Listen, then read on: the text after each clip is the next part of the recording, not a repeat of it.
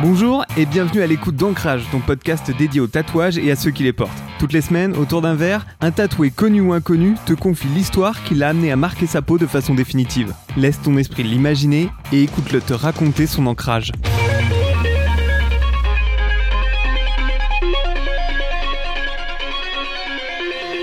Alors, je m'appelle Bruno Guillon, je suis euh, animateur euh, radio, télé, électro, charcutier, option pêche. Et j'ai 1, 2, 3, 4, 5 tatouages. Mais où?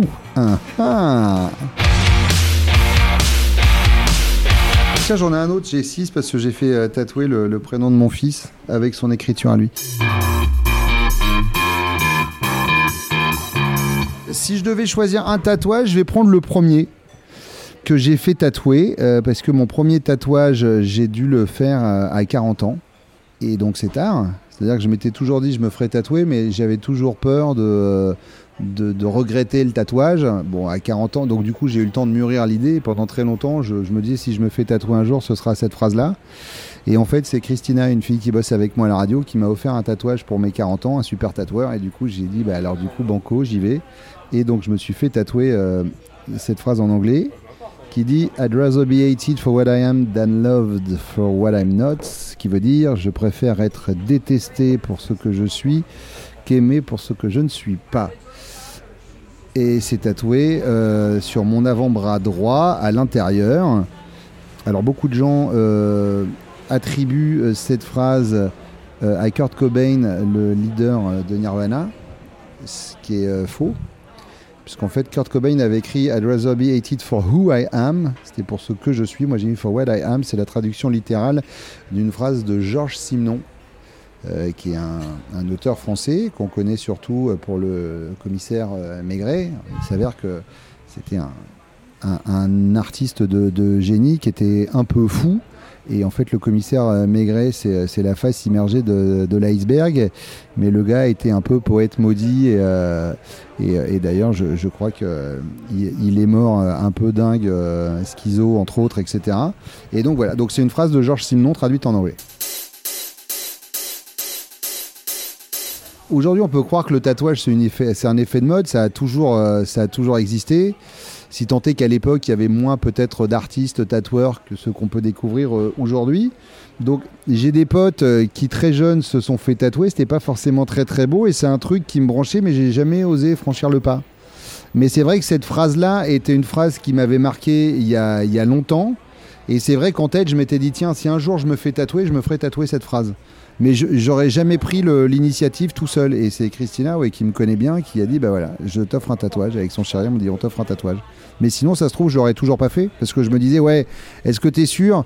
Quand on n'a pas fait un tatouage une première fois, on pense toujours au côté euh, éternel, entre guillemets, si tant est que le corps le soit, mais euh, au côté, ouais, on peut pas revenir en arrière, quoi. C'est possible que euh, j'aurais jamais franchi le pas. Euh, ça m'était arrivé bien avant, mais quand je te dis bien avant, c'était genre à- quand je suis arrivé à Paris, donc je devais avoir 25 ans, de pousser la porte d'un tatouage connu et reconnu, pour pas le citer, Tintin. Et j'ai attendu deux minutes euh, à l'accueil et puis je suis parti, euh, vu qu'ils étaient occupés, on s'est pas occupé de moi tout de suite, et, je suis parti en mode non, c'est n'importe quoi. hein. Et euh, ouais, ouais, mais j'étais toujours sur cette phrase-là, ouais, j'étais toujours sur cette phrase-là. Écoute, euh, là, bêtement, euh, il enfin, il y, a- un site euh, internet dont j'ai mangé le nom, mais qui te propose tous les styles de calligraphie possibles et, et imaginables qui existent. Et donc, je me suis tapé ce site de calligraphie pendant, pendant une demi-journée pour essayer de trouver celle qui me correspondait le mieux. Voilà, je voulais un truc qui fasse très écriture à la main. Euh, et, voilà, ça s'est arrêté sur cette calligraphie-là, qui doit avoir un nom particulier, mais je l'ai plus. Après, c'était la taille. Je savais pas trop la taille. Et en fait, le tatoueur, donc au départ, je me suis, je le voyais un peu plus petit que ça, je pense. Et puis le tatoueur m'a dit, il me dit, ouais, le problème, c'est que euh, avec l'écriture que tu as choisie, euh, malgré la finesse du, du tatouage, il est possible qu'en vieillissant, avec la peau qui travaille, le E, euh, la, boucle du E euh, se devienne pleine, euh, la boucle du A, enfin qu'il y ait des mots qui disparaissent. Donc c'est lui qui m'avait conseillé de faire une, place un peu plus grande. Donc il fait, ouais, il fait quasiment les trois quarts de l'avant-bras. Mais je regrette pas, il a eu raison parce que maintenant il reste super bien dessiné. Bon, faut dire que normalement il faut mettre de la crème pendant un mois. J'ai dû en mettre peut-être pendant six mois pour être sûr, mais maintenant il bouge plus. hein.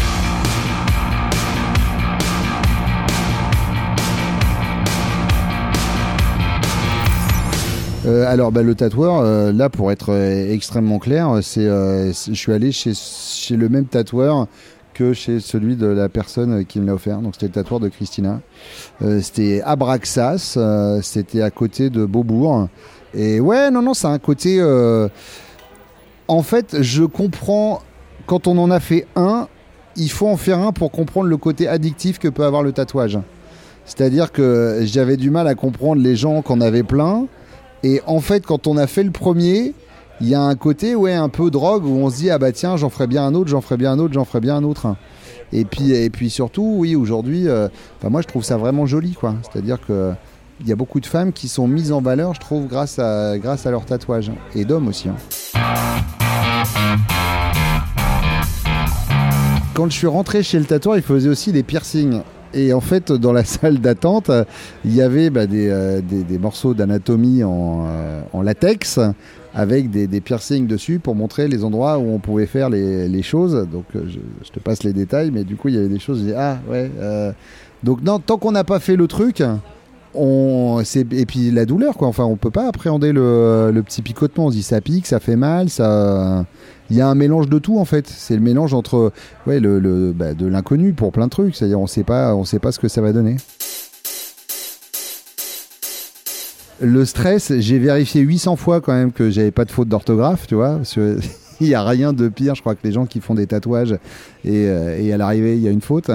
J'avais fait moi la trad littérale euh, avant de voir la phrase de Kurt Cobain.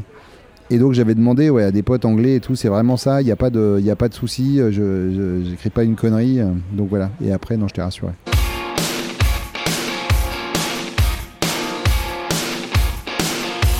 J'étais fier. J'étais fier et du coup c'est tout pourri parce que tu sors, tu dis ouais putain ça y est je suis tatoué et sauf que quand tu veux le montrer bah t'as quand même le bras sous un papier euh, de cello frais avec une pommade toute pourrie qui rend le truc tout visqueux. Mais non non j'étais content. J'étais content et puis en stress, en stress de putain, faut pas que ça bouge quoi, tu vois. Donc je te dis, j'ai mis de la pommade pendant 1000 ans quoi, pour être sûr que, que ça bougerait pas. Quand il a commencé à, euh, à, à sécher et à cicatriser, il y a un petit peu d'encre qui part et tout ça, donc du coup je me disais putain, qu'est-ce qui se passe euh, Tous ces trucs là quoi. Mais après, non, non, j'étais content. Non, vraiment, je suis content. Après, euh, tu fais exprès de, de te mettre soit en, t-shirt, soit tu remontes tes bras de chemise pour qu'on le voit. Fais, Eh, dis donc, t'as un tatouage Ouais, je sais, ouais. Euh, là maintenant je fais plus attention. Ben non mais en, fait euh, maintenant ça y est c'est passé. C'est-à-dire que quand on a un, tu vois que ça et tu penses qu'à ça tout le temps, tu dis putain ouais alors attends. Euh. Et, puis tu sais moi j'ai grandi, il n'y a aucun tatoué moi dans ma famille. Donc moi j'ai grandi avec des codes de ah ouais si tu fais un tatouage, faut que tu puisses mettre une chemise et qu'il n'y a rien qui dépasse. Enfin tu sais c'était des trucs de vieux à l'époque quoi. Tu sais on disait ouais mais si jamais demain tu dois travailler dans une banque ou euh, dans n'importe quel service d'État, il faut pas que tu aies de tatouage et tout. Alors qu'aujourd'hui, on s'en fout complètement. Tu vois, j'ai encore pris le train il y a une semaine. Le contrôleur, il avait des tatouages dans le cou. C'est pas pour ça que j'ai crié au scandale en m'enfuyant en courant dans le train avec mon billet de TGV. Donc non, non, après on, s'y fait, on vit avec quoi. On fait plus attention. Enfin moi je fais plus attention vraiment. Je regarde de temps en temps, mais euh, mais voilà quoi. C'est pas, euh, je bloque pas dessus quoi.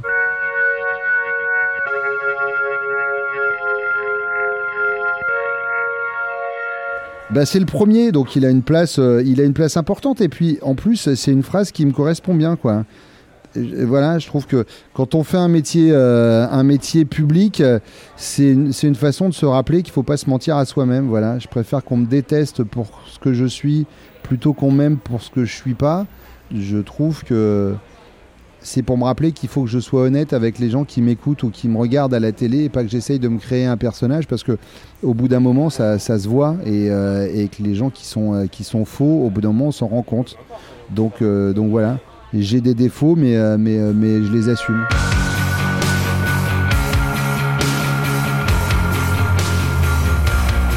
Je m'appelle Bruno Guillon, je suis euh, animateur radio, télé et mon prochain tatouage, je pense que ce sera une iconographie mythologique. Comme j'ai beaucoup de trucs écrits, je voudrais un vrai dessin, et, peut-être au niveau de l'épaule, etc.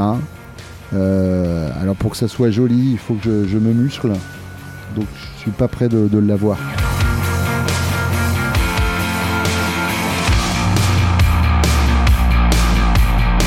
Merci d'avoir écouté Ancrage. Retrouve tous les épisodes sur Apple Podcasts, Deezer, Spotify et les plateformes habituelles.